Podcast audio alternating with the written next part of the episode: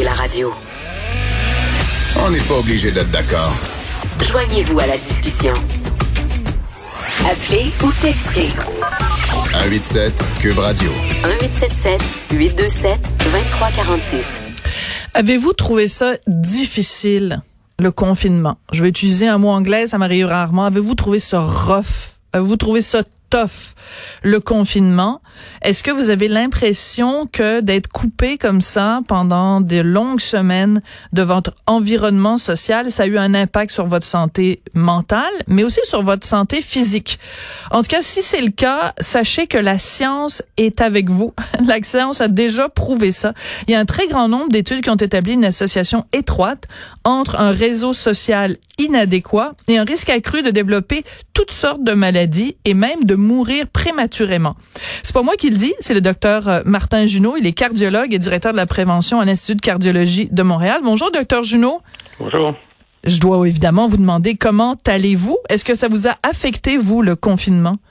Euh, pas du tout. J'ai été extrêmement occupé. J'étais constamment à l'hôpital. Alors non, moi j'ai pas souffert de ça du tout.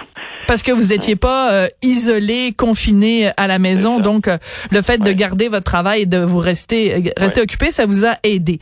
Mais pour la majorité d'entre nous qui avons été coupés donc de nos réseaux sociaux dans les vrais sens du terme, là, pas Twitter et Facebook, mais un vrai réseau social humain, quel genre d'impact ça peut avoir sur notre santé mentale et sur notre santé physique, docteur Junot?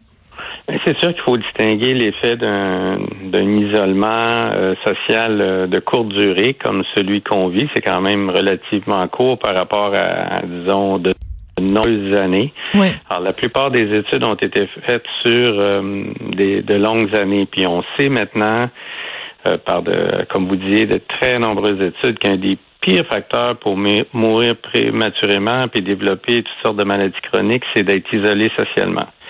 Alors, euh, le, directeur de la plus grande étude là-dessus, là, qui est à Harvard, euh, c'est une étude qui dure depuis 75 ans. Imaginez, ils suivent des gens depuis depuis 75 ans, dont la plupart sont décédés, et puis ils ont regardé qu'est-ce qui était le principal facteur de risque. Et le pire de tout, c'est c'est pas le cholestérol, c'est pas l'alimentation, la cigarette, c'est l'isolement.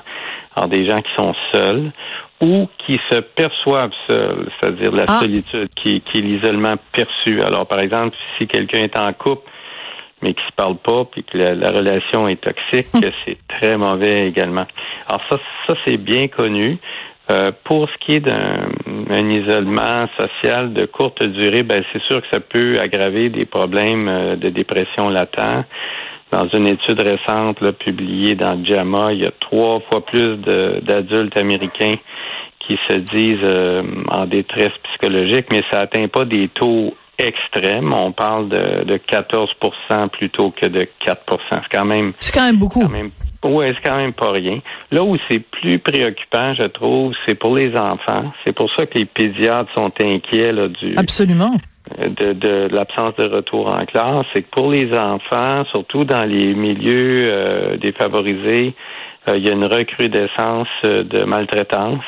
Et ça, on sait qu'il y a des stress psychologiques dans l'enfance, même de courte durée, comme ce qu'on vit présentement, peut avoir des, des impacts à long terme sur le développement de l'enfant. Ça, c'est bien connu, puis ça, c'est très préoccupant. C'est très préoccupant, en effet. Je veux juste revenir en arrière, si vous le permettez. Vous dites euh, qu'un des pires facteurs, là, je l'ai vraiment noté, un des pires facteurs pour mourir prématurément, c'est d'être isolé socialement ou de percevoir qu'on est isolé socialement. Donc, ça pourrait expliquer en partie, je pense par exemple aux gens, aux personnes âgées ou aux personnes vulnérables dans les CHSLD qui ont été coupés d'un contact avec des proches aidants ou simplement des membres de la famille. On a beaucoup dit, ah ben il y a des gens, ils vont mourir de solitude plus plutôt que de mourir de la COVID. Est-ce que ce serait pertinent de le dire de cette façon-là, que c'est vraiment, il y a des gens qui sont morts d'isolement social? Ben écoutez, c'est sûr que ça paraît gros de dire ça comme ça, mais c'est c'est pas complètement faux parce que c'est tellement sévère pour ces gens-là qui sont totalement coupés là, de leur monde que vous avez un impact sur la réaction immunitaire même. Alors les gens se défendent moins contre l'infection. C'est un c'est un peu comme si on disait il se laisse aller littéralement. Et, ça, c'est c'est clair que ça que c'est arrivé et que Parce ça arrive encore. parce que des fois, quand on entend les gens dire ah mon Dieu, euh, tu sais, euh, il, il, voit pas de monde, il est isolé, euh, il, il, il, se sent malade ou enfin son système immunitaire est bas, on a l'impression que c'est un petit peu des des des balivernes un petit peu euh, psycho euh, psychopop là, de, de boîtes de céréales. L'effet psychosomatique est réel. Il y a vraiment un lien de cause à effet entre le, le réseau social que je tisse autour de moi et mon système immunitaire. C'est clair comme ça. Oui, euh, là, je vous ai parlé de la grande étude de Harvard, mais il y a eu une multitude d'études sur les mécanismes. Pourquoi ça arrive? Et on sait autant, alors évidemment, il y a eu plein d'études chez, chez l'animal parce que les animaux sont des animaux sociaux. Et puis, chez l'animal et chez l'homme, on a pu identifier des mécanismes. Par exemple, euh, il y a une hausse du cortisol, il y a plus d'inflammation. L'hormone du stress. Le cortisol, l'hormone du stress, c'est ça? C'est ça. Puis on le voit rapidement et ça a des impacts euh, sur la santé à plusieurs niveaux. C'est mesurable même à court terme. C'est fou, hein? C'est absolument passionnant, docteur Junot. Donc, la question, évidemment, qu'on se pose est la question suivante. Comment, quand on est à la tête d'un gouvernement ou quand on est à la tête d'une direction de la santé publique, comment on fait pour équilibrer les deux plateaux de la balance? De mettre d'un côté, de dire, bon, on veut pas que notre monde attrape la COVID-19. La seule façon de s'en assurer, c'est de leur, euh, de les isoler les uns des autres. Puis de mettre dans l'autre ballon, euh, si on les isole, ben leur système immunitaire va s'affaiblir et ils risquent d'en mourir ou de développer des, des problèmes de santé à long terme. C'est comme un casse-tête, euh, c'est un dilemme effroyable. Oui, je voudrais pas être à la place du docteur Arruda, puis c'est clair que tous les pays ont jonglé avec cet équilibre-là très, très difficile. Et puis comme vous savez, la Suède a décidé de le faire moins. Ils ont il semble avoir plus de décès que, que les pays qui ont eu des mesures de qui ont pris des mesures de confinement plus sévères. Alors le, juste équilibre est très très difficile à atteindre. Alors, je pense que nous on a dû donner un gros coup de barre parce que vous avez vu que quand même notre taux de mortalité par euh, 100 000 ou par million là est parmi les plus élevés. Alors il fallait vraiment faire quelque chose. Je pense que on a probablement évité une catastrophe dans les hôpitaux malgré tout par euh, un confinement radical. Mais c'est sûr qu'il y a des dommages collatéraux. On, on, pense pas juste à l'isolement social, toutes les pertes d'emploi, des gens qui vont avoir des situations économiques très difficiles, ça, ça va amener des dépressions, des suicides, etc. Et les conséquences sur les enfants de ces gens-là sont énormes. Alors, euh, c'est c'est pour ça que c'est si controversé et que c'est difficile pour euh, un directeur de santé publique nationale là, de, de trouver l'équilibre. Surtout que euh, quand la population, quand euh, le, le, le, citoyen lambda regarde ça, ben c'est sûr que on se dit bon ben il y a les choses à court terme qui sont visibles là, quand on dit on a atteint 5000 morts au Québec, c'est une image qui c'est un chiffre qui frappe alors que quand on parle de euh, de gens qui vont avoir un impact psychologique sur le long terme. C'est comme souterrain, c'est pas aussi évident. Ça fait pas la une des journaux là. S'il y a des gens qui sont déprimés, qui vont se suicider peut-être dans un an, deux ans, trois ans. Donc euh, c'est c'est c'est le, le le coût et bénéfice à court terme versus les coûts et bénéfices à long terme. C'est pas évident là de juger ça. Ah, c'est sûr. Puis vous avez des chercheurs, euh, notamment aux États-Unis, mais un peu partout dans le monde, qui disent que probablement que les effets de la crise, euh, de la pandémie, à long terme, quand on va faire le bilan, il va y avoir eu plus de décès euh, par les effets collatéraux que par le virus lui-même. Êtes-vous sérieux? Ben, c'est possible. C'est des estimés de gens qui regardent toutes les conséquences économiques à long terme perte d'emploi, suicide, maladie, etc., et qui, qui tire ces conclusions-là. Mais euh, quand vous êtes à la tête de la santé publique, vous devez réagir surtout à la phase aiguë pour éviter ce qui est arrivé en Italie du Nord où vous devez choisir qui vous mettez sur respirateur ou non. Puis je pense que c'était la priorité euh, absolue. On, je vous rappelle qu'au début de la crise, les courbes pessimistes étaient très inquiétantes. On, on pouvait s'attendre à déborder notre capacité de recevoir des patients aux soins intensifs. C'était environ 600 lits là, pour faire un chiffron qu'on a au Québec en soins intensifs. Alors, il y a des modèles qui prédisaient 800, 900, 1000 patients admis aux mhm. soins intensifs. alors qu'on n'avait pas la capacité. Euh, finalement, on a à peine dépassé le 250, 260. Alors, ça a été euh, ça, ça a été un succès, mais évidemment, il y a toutes les autres conséquences. Alors, c'est, c'est vraiment pas évident. Mais je retiens quand même, c'est majeur là, ce que vous nous dites, c'est que vous dites plusieurs chercheurs qui disent les effets de la pandémie vont faire théoriquement qu'il y aurait plus de décès par les effets collatéraux que par la, la, la COVID-19. Donc, ça veut dire que si on se dit, mettons qu'au Québec, si on fait un comparatif, hein, je, je sais que je fais mhm. attention parce qu'en science, euh, il faut faire attention à ce qu'on dit. Mais si on se dit, bon, au jour d'aujourd'hui, il y a euh, un tout petit peu plus que 5000 personnes qui sont mortes au Québec, on peut aussi se dire qu'au cours des prochaines années, les dommages collatéraux, c'est-à-dire des gens qui vont développer des problèmes de santé qui vont causer la mort ou qui vont se suicider, bon, toutes sortes d'autres choses, qui vont en avoir plus que 5000. Oui, euh, probablement, puis euh, c'est, c'est pas impossible du tout. Pensez juste aux patients dont le traitement pour le cancer est retardé. Hmm.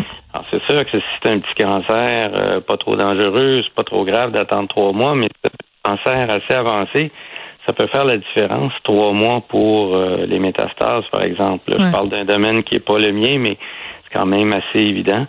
en maladie cardiovasculaire, on a été euh, pas mal chanceux au Québec. On a été capable de traiter euh, d'opérer les gens, tous ceux qui en avaient besoin de façon urgente. Par contre, il y a des gens qui ne se présentaient pas pour avoir des soins. Et on en a beaucoup parlé. Et ça, ben, on va le voir aussi là, dans, quand on va faire un bilan dans un an, dans deux ans on va pouvoir voir les, pics de, de mortalité qui versus ce qui était attendu normalement. Et ça, euh, c'est pas mal, c'est pas mal sûr. Ouais, mais en même temps, quand quelqu'un, mettons, euh, a des problèmes cardiaques, ne se présente pas à l'urgence, euh, bon, soit de l'Institut de cardiologie ou d'autres urgences et meurt, ben on va pas inscrire dans la colonne mort de la COVID-19. Puis on n'aura pas non plus une colonne mort à cause des effets collatéraux du fait qu'on s'était tous concentrés sur la COVID-19 puis pendant ce temps-là, on a échappé. Il n'y a pas de colonne comme ça là à la santé publique. On va pouvoir les chercheurs vont être capables de regarder les morts attendues. Euh, disons, on, connaît le taux de mortalité par maladie cardiovasculaire, par cancer euh, à chaque année et on va être capable de voir qu'il y a un pic anormal qui va, suivre la pandémie. Je pense que les, les bilans vont être possibles, c'est sûr. Euh, il l'avait fait à Toronto pendant le SRAS et euh, c'était beaucoup plus limité.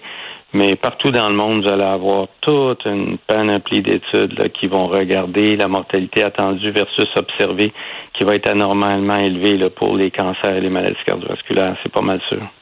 Est-ce que cette pandémie-là aura eu pour effet qu'on se rende compte, puis c'est quasiment une, question philosophique que je vous pose là. Est-ce que cette pandémie-là aura eu pour effet de nous faire nous rendre compte à quel point on a besoin des autres. on a dit longtemps à cause de ah Jean-Paul Sartre, l'enfer c'est les autres, mais je pense qu'on devrait plutôt se dire le bonheur c'est les autres, le paradis c'est les autres. Ben absolument. Écoutez, moi j'avais publié un premier texte euh, semblable à celui-ci euh, que je viens de publier là. Il y a trois ans exactement, en mai 2017, sur la solitude et l'isolement qui était le pire facteur pour les maladies cardiovasculaires. Et puis, ça avait eu très peu de, de retentissement. Là. Euh, les gens lisaient ça, bah, voyons donc.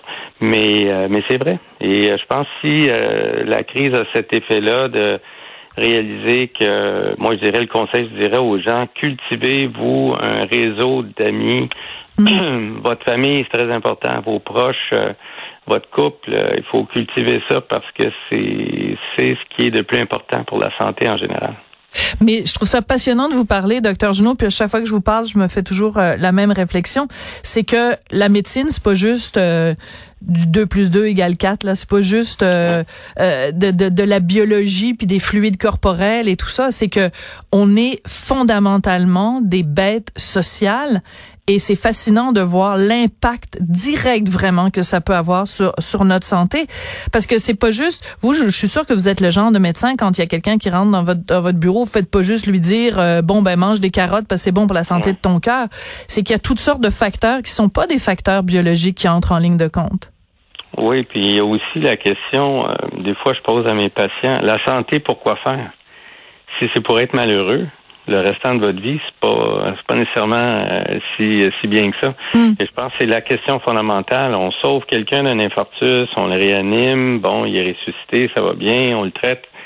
Mais 30% des gens font des dépressions après. Si s'ils vivent un enfer euh, psychologique ou social, euh, je dirais pas qu'on n'est pas plus avancé, on l'a quand même sauvé, mais moi ça me préoccupe quand je, comme clinicien quand je vois un patient chez qui on a on a quand même investi pas mal, on s'est levé en pleine nuit pour euh, débloquer l'artère, puis trois mois après, il est déprimé, il n'y a, plus d'intérêt dans la vie pour toutes sortes de raisons. Euh, moi, je dis toujours, ben la santé, pourquoi faire? T'sais, Il faut vraiment penser à, à ce qu'on veut dans la vie. Euh, c'est, c'est, ça a l'air un peu cucu de dire ça, mais c'est demander aux patients, c'est pas cucu du tout. C'est, c'est, puis je pense pour tout le monde. Euh, c'est bien beau d'être en santé, bien manger, pas fumer, tout ça, mais si vous êtes malheureux comme une pierre, moi je trouve qu'on n'est pas avancé. Ben, je trouve que c'est pas cucu du tout, puis même, euh, je trouve ça très émouvant. Vous me touchez beaucoup. Je veux dire, c'est rare qu'on ait des conversations comme ça à la radio, de parler des choses aussi. euh, ben, vous me faites même verser une larme, docteur Junot. Je trouve ça très touchant. C'est une question fondamentale. La santé, pourquoi faire? Ouais. C'est la question avec un grand L et un grand A. Ouais, ben, quand on est en médecine, on, on est confronté à ça tous les jours. Alors, Mm. c'est, disons, c'est plus facile pour nous d'y penser parce Mm. qu'on on le vit quotidiennement. C'est pas abstrait. C'est pas de la philosophie. Excellent. Ben merci beaucoup. Puis vilain docteur Junot qui fait pleurer l'animatrice. Ben oui. Désolé. Non, mais vous me faites, vous me faites. Je, je trouve ça, je trouve ça, je trouve ça touchant de voir quelqu'un qui est un grand spécialiste comme vous, mais qui, ben, c'est pas pour rien que vous vous occupez du cœur des gens. Mm. c'est parce que vous en avez un grand vous-même. Merci beaucoup. Merci beaucoup, docteur Junot. Docteur Martin Junot, donc, qui est cardiologue et directeur de la prévention à l'Institut de cardiologie de Montréal. La santé, pourquoi faire? Quelle maudite bonne question. On se retrouve après la pause. Sophie Durocher. On n'est pas obligé d'être